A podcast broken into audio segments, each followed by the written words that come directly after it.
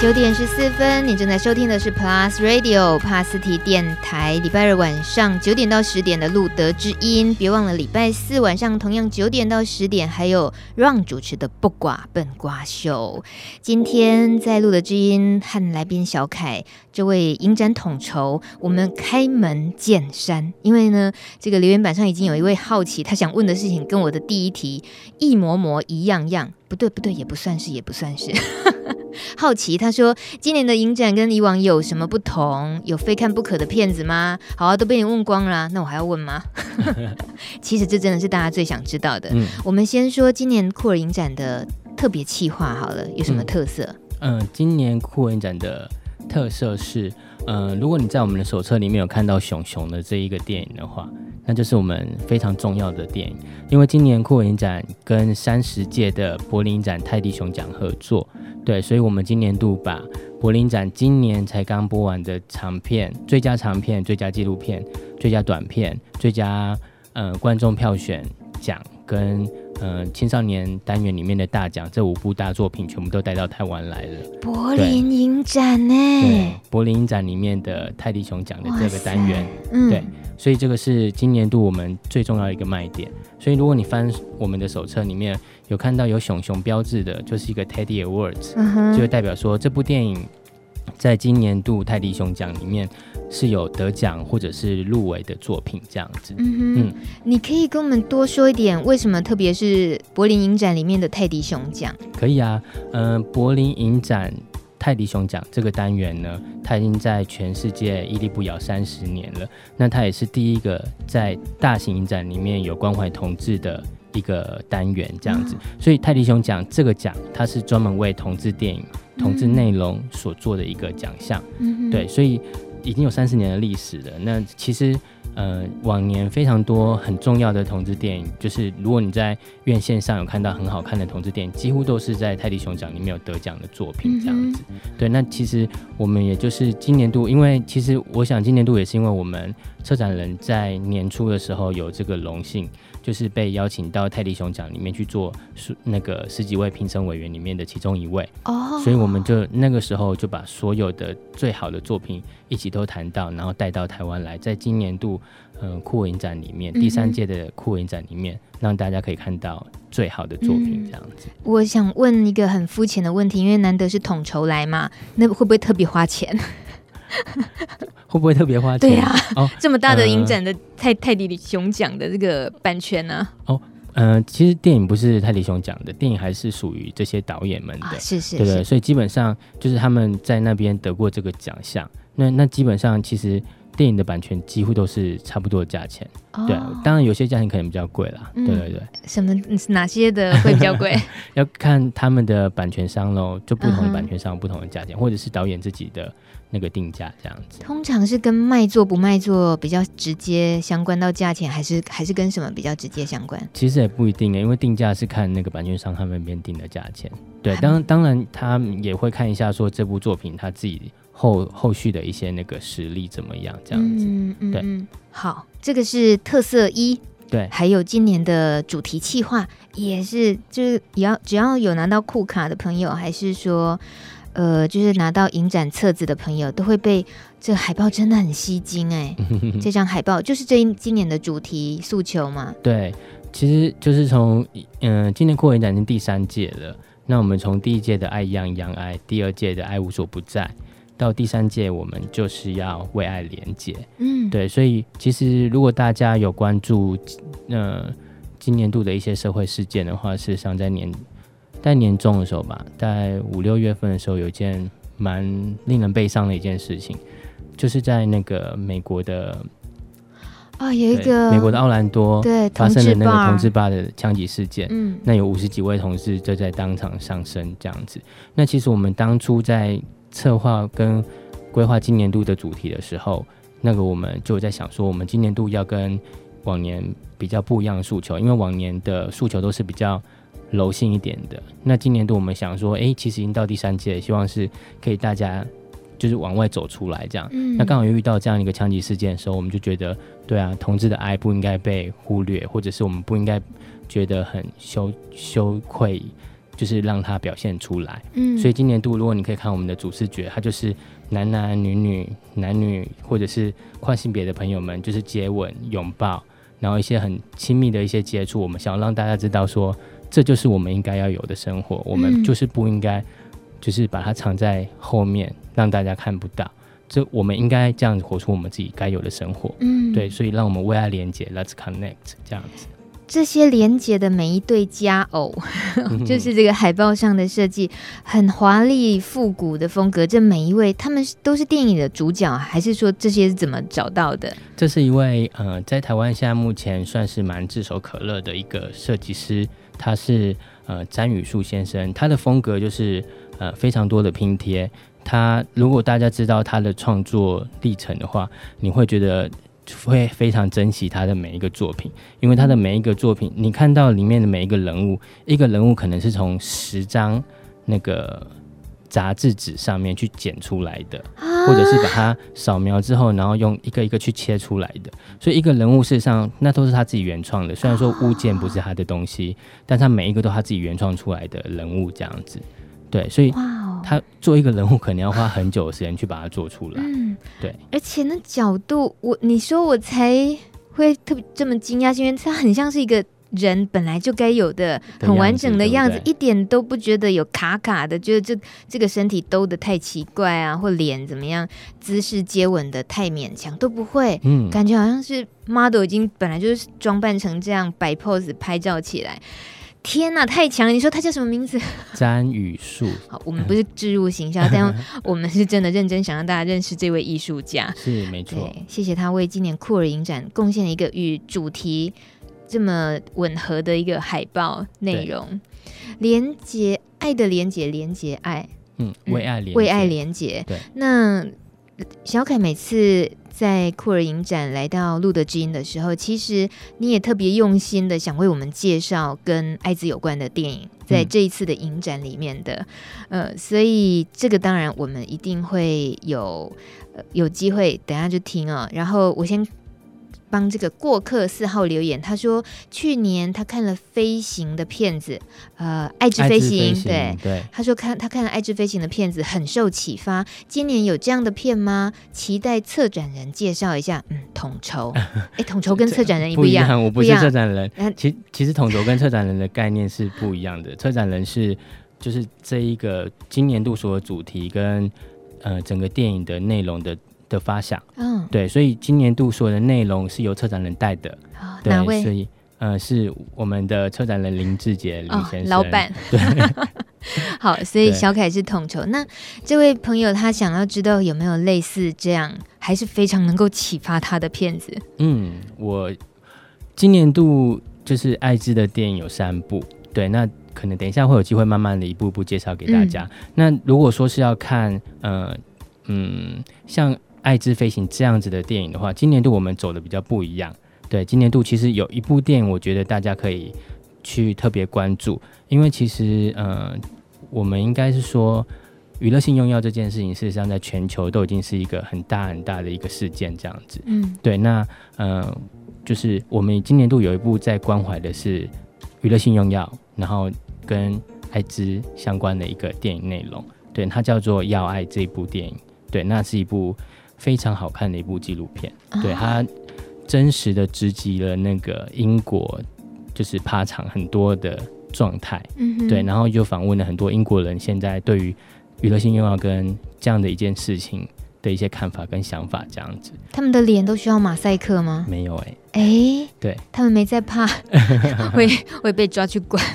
通常我们一想到纪录片，尤其又是这种触犯到法律界限这种东西，好像很难呈现呢、啊。呃，我我刚刚讲的趴场的那个部分，可能就。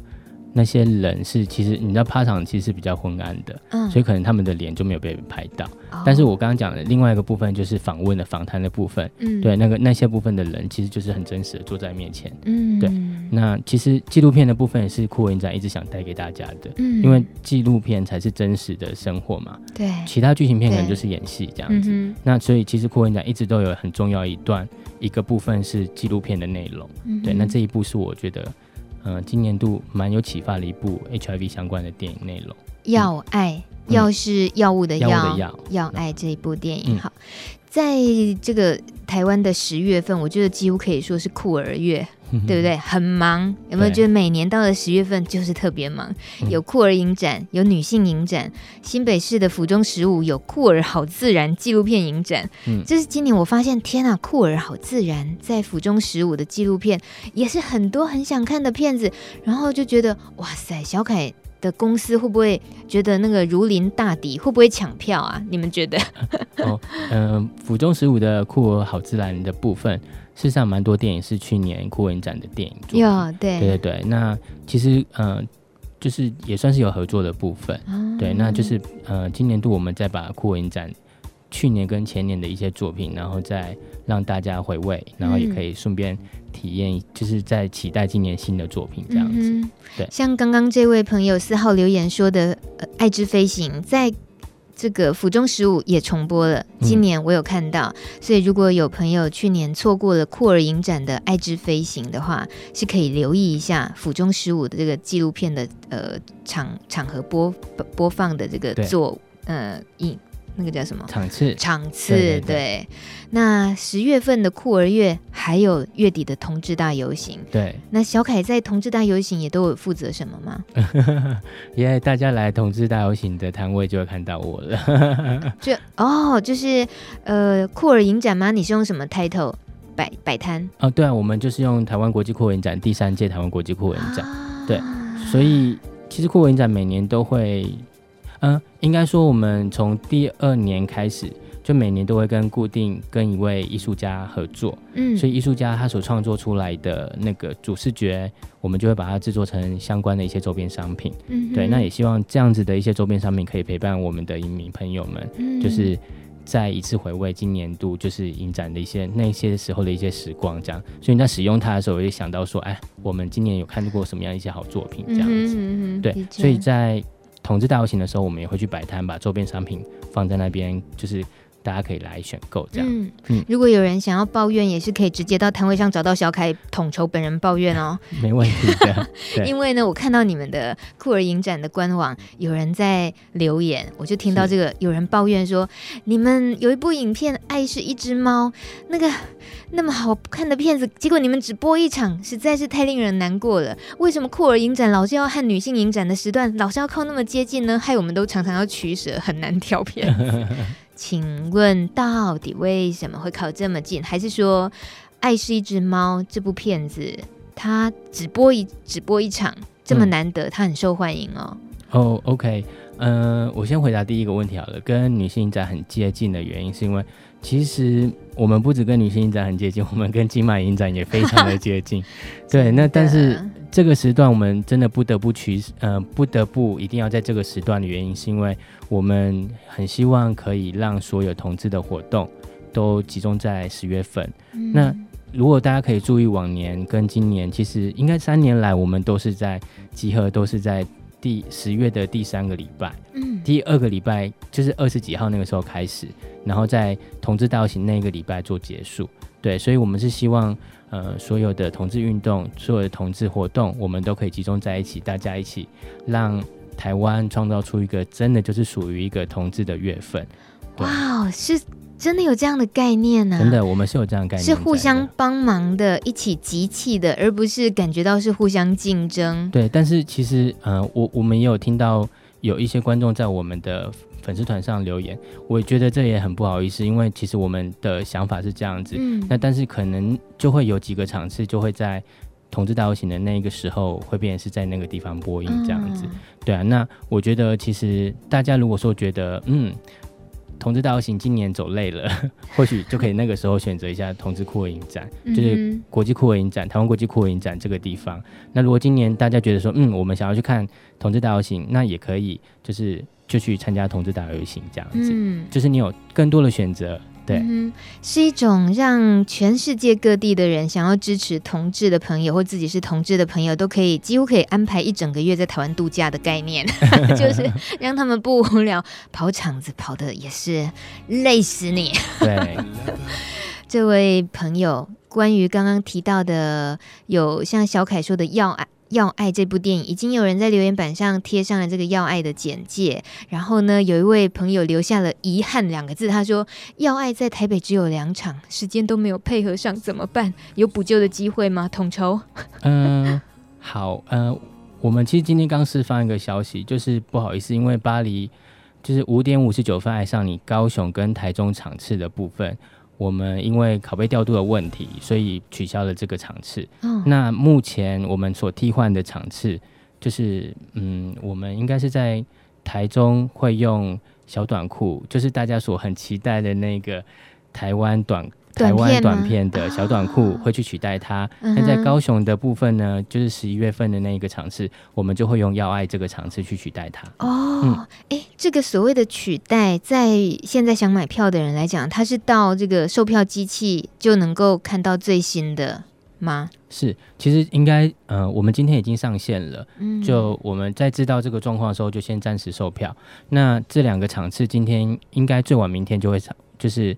替换上线。嗯、那如果说同呃有观众已经买到之前巴黎五点五十九分爱上你高雄或应该是高雄的场次的部分，哦嗯、对，如果你已经买的话，酷影展提供非常大的就是呃回诚意，诚意对、哦、对，我们就是 如果你拿原本的这张票在呃如果你是在高雄。诶、欸，高雄场次的部分，你就必须要到高雄的柜台。那在高雄场次一开始的时候，你就可以凭这张票去换取另外一张嗯、呃、电影票。嗯，那任何一个场次，只要是高雄场次的，你都可以使用啊。嗯，也也是蛮贴心的了。对，就是你可以看呃原用原本五点五十九分爱上你这一个票去看原本新的要爱，嗯，然后你又可以再选择另外一场我们请你看的电影，嗯，这样子。哦，我听懂了。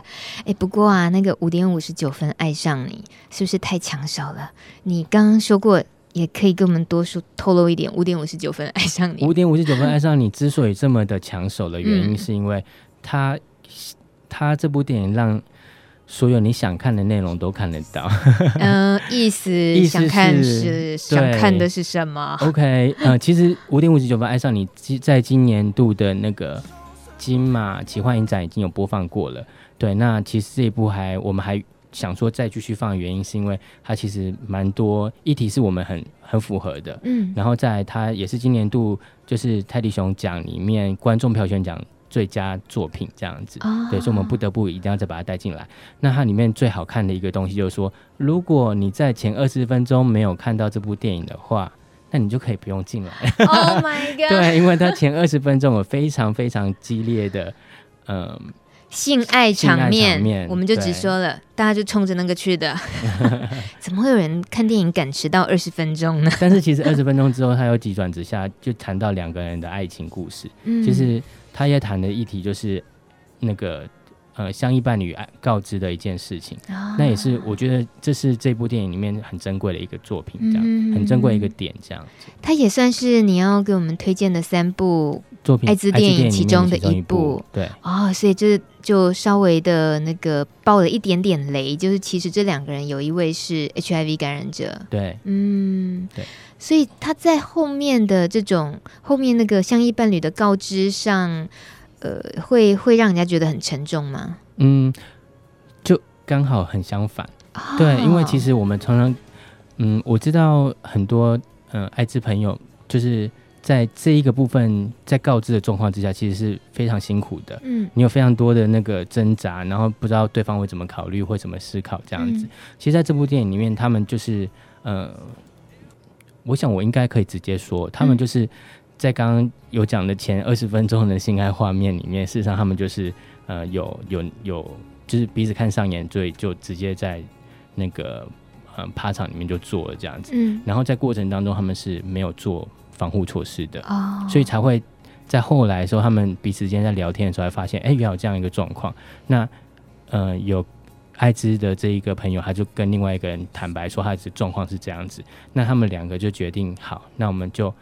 赶快去找一个地方，就是快筛，看看结果是怎么样，uh huh. 或者去去赶快找可以做预防性投药的部分，赶快去做预防性投药。嗯，所以他们其实在这个过程当中，他不是一个，他们是很理智的在处理这件事情，而不是非常就是有很多挣扎或者痛苦的部分。我觉得这也是我们可以去理解，嗯、然后希望将来在每一个爱之相依伴侣，他们遇到这个状况的时候，都可以有这样子一个很圆满、很快速的一个解决方式。嗯、对，其实它就是一个慢性病而已嘛。嗯、对啊，它是一个病毒，要把它当事情处理，而不是用，而不是恐惧啊，或者争吵，或者是。变得不信任的，去破坏两个人感情，是能够一起交缠二十分钟，我想应该感也是很不容易的，是 的缘分，缘分。OK，哎呀，不晓得有几个人有缘分可以看到这部电影，有没有人已经买到这部电影的？可以在留言板上让大米知道一下，好不好？五点五十九分，爱上你。呃，这一首歌曲呢，我们听一下，这是 La Paz。这是法文，我一定念得不标准。算了，这是法国九零年代非常红的一首情歌对唱哦。他呢是说有一个男生，他想要去远方，La Paz 就是远方。嗯、男生很想要去追求一个丰富多彩多姿的生活，可是另一半这位女孩，她告诉他，远方很危险，希望你能够留下来，希望两个人可以共组家庭，过安定的生活。所以这首歌曲就在男生女生这两个人。既既有拥有爱，可是一个人的心又系着远方，想去追求另一个人生，就在对话当中完成。连电影也是还蛮呼应的，就要看早期的那个 MV 哦。最近呃这个重拍的 MV 就纯粹比较意境式的。但我想这首歌让我想到跟大家分享，是因为这歌跟电影很多电影都一样，就是所谓开放式的结局，就是他才不给你最终答案是什么，而是。透过很真实的两个人很可能会发生的对话，一个人已经下定决心了，他要走向远方，而另一个人他苦苦哀求，希望他留下来，然后就这样子独白对话当中，歌声就结束了。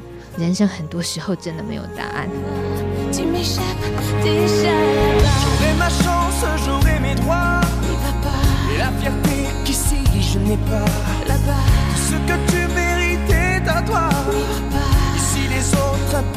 leur. Je te perdrai peut-être là-bas. je me perds si je reste là. La vie ne m'a pas laissé le choix. Toi et moi, ce sera là-bas.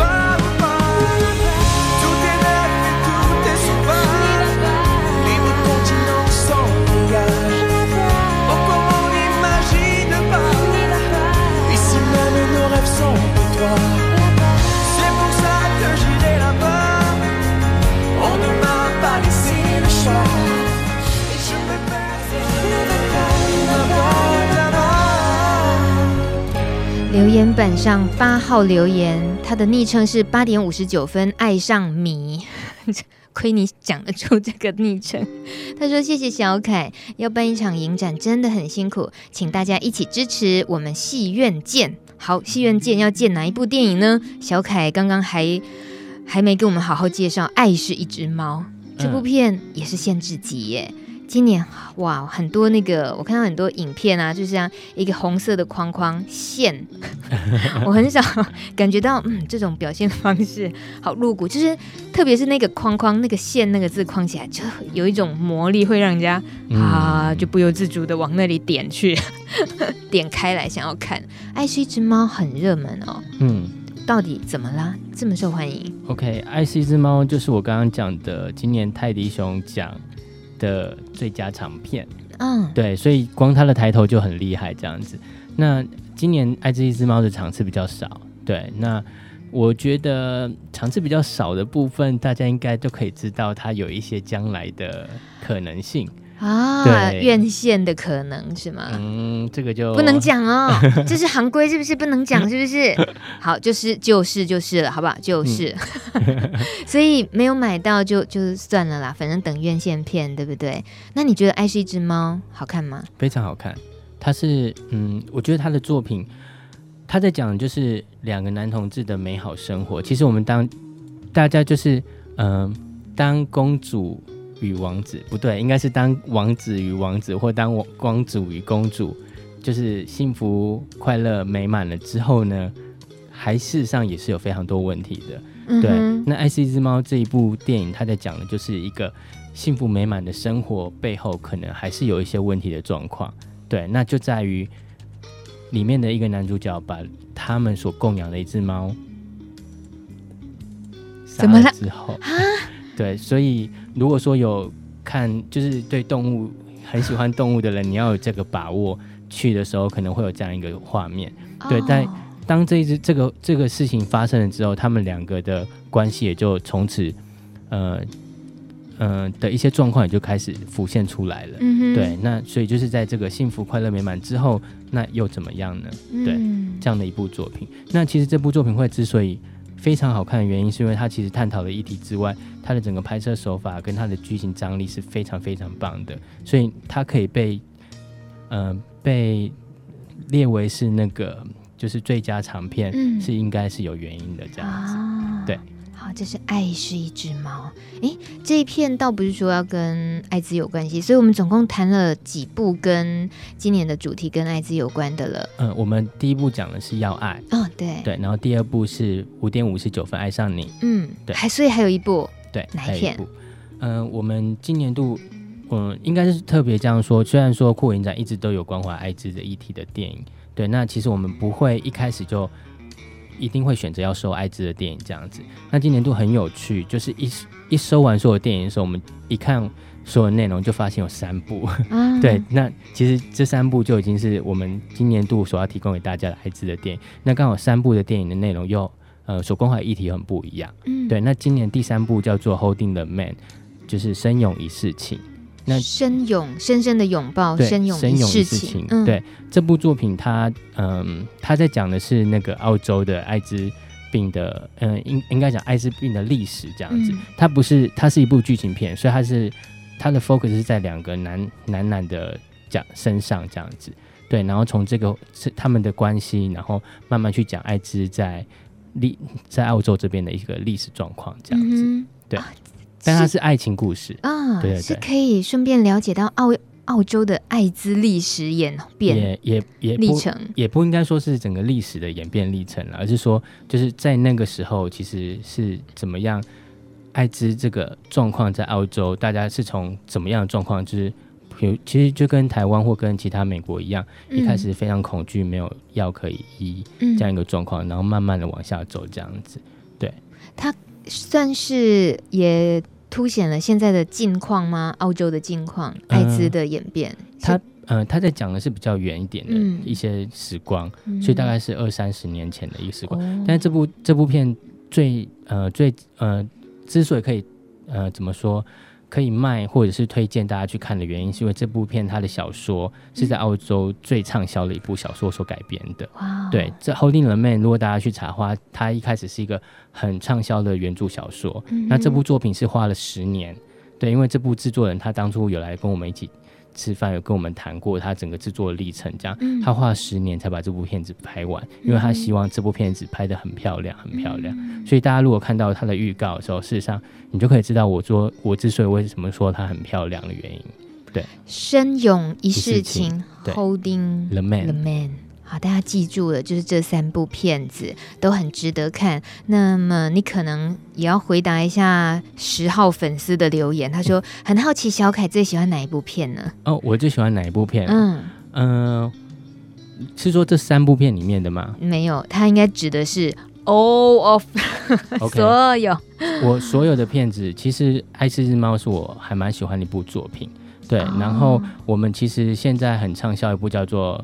那一夜我在山温暖，我们试片结果非常的好，嗯、那大家看完之后就很喜欢这部电影。这样，那一夜我在山温暖也是国外的片子吗？还是他是一个韩裔的美国导演，他、哦、是一个韩裔美国导演的作品，对，他、嗯、是一个美国电影这样子。他会受欢迎的原因是什么？属于哪一种？他在讲的是一个呃青春期的男生，他在山温暖打工。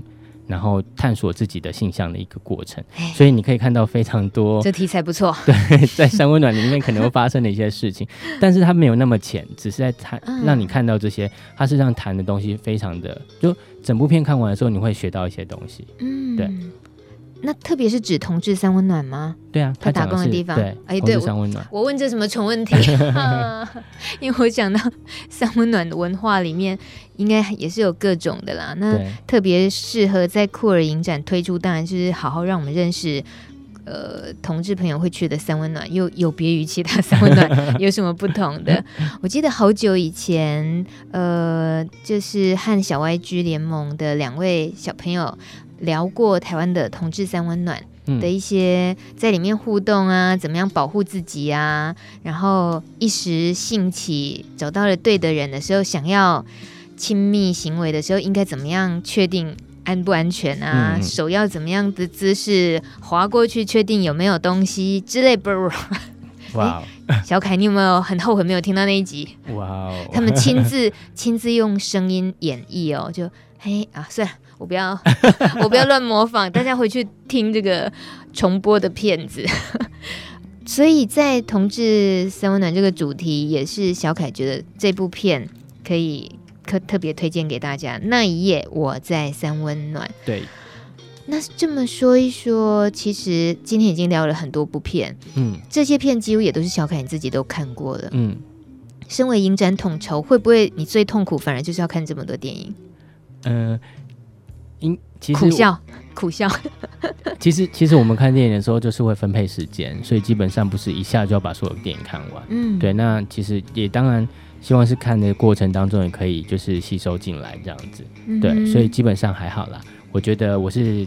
代表大家把所有的作品看好，这样啊，这讲的真客气，就咬牙切齿。我代表大家没有，我们多羡慕你啊，是不是？接下来十二号留言，他想要问，请问有没有跨性别或同志收养的骗子？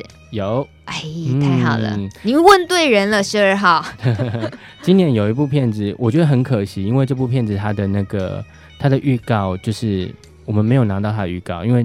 原本的导演就没有做预告，哦，所以我们等于是自己把从里面剪出画面来，嗯。但是这部作品真的非常的好看，叫做《MIB 跨性女灵》啊哈。对，他他在讲的是一个非常漂亮的跨性别者，他是一个男跨女，嗯，然后他的声音非常好听，他是可以唱女高音的那一种，就是的声音这样子。那他在圆梦的过程当中，他是从德国然后去到那个。泰国去做跨性手术，嗯，那他要做跨性手术，他没有钱嘛，所以他要做跨性手术的这个钱的来源就是他去参加泰国的选美皇后的比赛，哦，对，变性的选美皇后，对对对，嗯，对，就是还，但是选美皇后不一定要已经跨已经跨过性了嘛，嗯，他只要装扮是这样就可以了，嗯，所以他是。去选美、去比赛，然后去得到这笔钱之后，才去做这个跨性手术。哦。对，然后在这个过程当中，他得到非常多的，这是一个纪录片哦。对，纪录片哎。对，这是一部很棒的纪录片。嗯。那另外一部跟 MIB 跨性女女灵，好，大家记得了。然后另外一部跨性别议题的就是《Real Boy》，我是大丈夫。嗯，对，这一部。我光看海报，我就觉得我一定想看它。哎，第几页？第几页？你看我们现在两个人有本子多好！哎，四十四十七页。我应该通知大家手上也要准备本子才听节目。I'm sorry，四十四页，四十七页，四十七页，四十七页。对，Real Boy，我是大丈夫。其实如果从手册上你看，你完全不相信这两个都是女生啊。对，他是一个跨性之前，一个是已经跨完性，就是当他的导师，告诉他说你可以怎么做跨性手术。所以左边这个大胡子的男生，他事实上已经是女跨男的女生。对，然后右边这个看起来很可爱的小男生，事实上他是一个还没有跨性之前的女生。嗯，对。那这部作品也是一个纪录片，他在记录的是他们两个都是音乐。音乐家，嗯，那在这个音乐家音乐的路上，他们两个互相扶持，在跨性的路上，他们也是互相的扶持。等下，这又是纪录片哎，对，这是真实的人哎，真实的，太精彩了！这两个人怎么可能是女生呢？真的看不出来。我觉得不是只有酷儿该看酷儿影展，所有人都应该要多了解各个族群面向多元性别，因为我们看的真的太少了，了解太不够了，真的。而且这些人，他不是在演戏，他是真的愿意把他的人生用纪录片的方式记录下来，让全世界的人，只要你愿意了解，他就愿意让你看透他，对不对？对。九点五十五分，你正在收听的是路德之音 Live 直播。我很佩服十五号留言，希望他说的这一个问题是有没有看了会很幸福的片子？有没有看了是看了是会很幸福的片子？嗯，其实我们我们很努力在收这个作品，因为其实常常看到同志电影，通常都会是比较悲伤的剧情。嗯、对，那所以我们通常就是。会很努力把这样的作品收进来，嗯、有的。如果你要的话，今年有，我觉得我自己觉得有两部片才蛮好看的，嗯、一部叫做《Front Cover》，就是北京遇上纽约、哦、这一部，然后另外一部叫做《击出新人生》，对，这部叫《Miles》。那《击出新人生》这部作品，它是在讲的是比较是呃校园青春的一些就是成长电影这样子，就是有一个男同志他在他的小镇里面。那他想要就是离开这个小镇，然后去呃大学读书的过程，但是他没有钱，家里也没有钱，所以他唯一的方法就是加入女子排球队。对，就剧情就很金刚芭比的那种，但是它不是那一种搞笑的，就是非常的成长的那一种作品。所以你看了这一部作品，如果你嗯、呃，我觉得你看了你会有一种就是哎，就是被鼓励的那种感觉。嗯、对，因为。在困境里面，事实上他选择不是逃避，而是选择还是尽量想办法，嗯，对，然后做自己可以做的事情，这种满满的正正能量在里面，这样子。最近是不止看了会很幸福的感觉，可能就出去就马上人生特别的冲了起来。对，然后另外一部就是会比较，就是《北京遇上纽约》这一部作品，他在讲的是出柜的议题，就是一个大明星跟他的设计师，服装设计师。他们两个在呃工作之余，就慢慢的产生一些情愫。但是这个大明星事实上是对于出柜这件事情是否否定自己的，嗯、对他把他自己的性向是隐藏在心里面的。对，所以这一部作品他在讲的是他们两个之间的关系这样子。嗯、那呃这部作品到现在其实每场次都几乎快卖光了。你说那片叫什么？北京遇上纽约，北京遇上纽约，哈，希望大家现在去那个便利商店还抢得到票。两个都是超帅的那个天菜，超帅的亚洲人，亚洲人哦。好，那可能九点五十七分只剩最后一个问题了。小凯后援会会长 有这个单位是不是？这位朋友，这位朋友，你冷静好吗？请问小凯哥今年有自己心中酷儿影展的前三名电影吗？有让你一看再看，想要一看再看的电影吗？OK，如果说是我的话，我很喜欢的一定都是纪录片。Oh. 那我觉得有一部非我们一直没有推荐到的，叫做《Out Run》骄傲大选战。嗯，这一部作品它记录的是三年多前，就是菲律宾成立的第一个。LGBT 的政党，这是全世界第一个 LGBT 的政党。菲律宾是第一个。你知道菲律宾它是一个非常反同的一个国家，嗯，但在这个国家里面，你知道，因为菲律宾有他们也有非常庞大的性产业，然后在他们对于跨性这件事情的看法跟台湾人的看法是比较不一样的，嗯、所以他们比较能够接受，比较反而能够接受人家做跨性这件事情，嗯、所以很多人事实上是做过手术或一半的手术这样子。嗯、那但是他们对于同志这件事情又非常的强烈的反抗这样子。所以在这个国家里面就有很有趣，就是明明非常多的跨性别的的族群，但是却没有人去保障他们的权益。嗯、所以这一群跨性别的人，他们做就是这个政党的那个主要 leader，他就从性工作者直接转过来，就变成是这个政党的主要负责人，然后带领着他们那一群法姐们，嗯、真的很有趣。因为法姐，因为他的他的候选后他的竞选委员的那些。就是干事们，就是法姐，嗯、或者是做一些，你知道，因为就是没法产业的，是不是？对，这样子一些人，然后去外面，嗯、当然有一些律师啊，有一些顾问这样，然后一起去嗯、呃、争取他们的权益，这样。嗯、所以他是这一部纪录片在记录他们这几年来的一些历史。嗯，对。你说名称叫？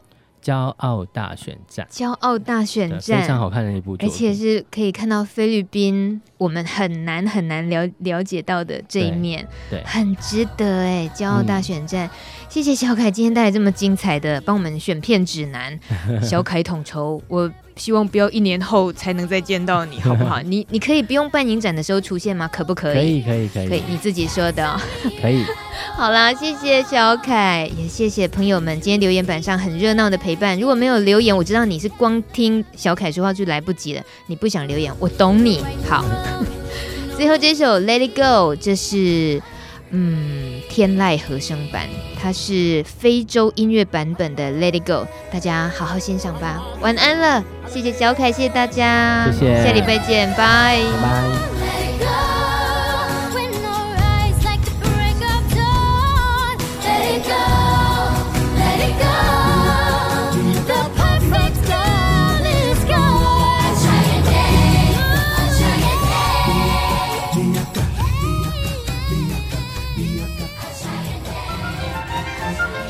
本节目由路德协会制作，中华电信协助播出。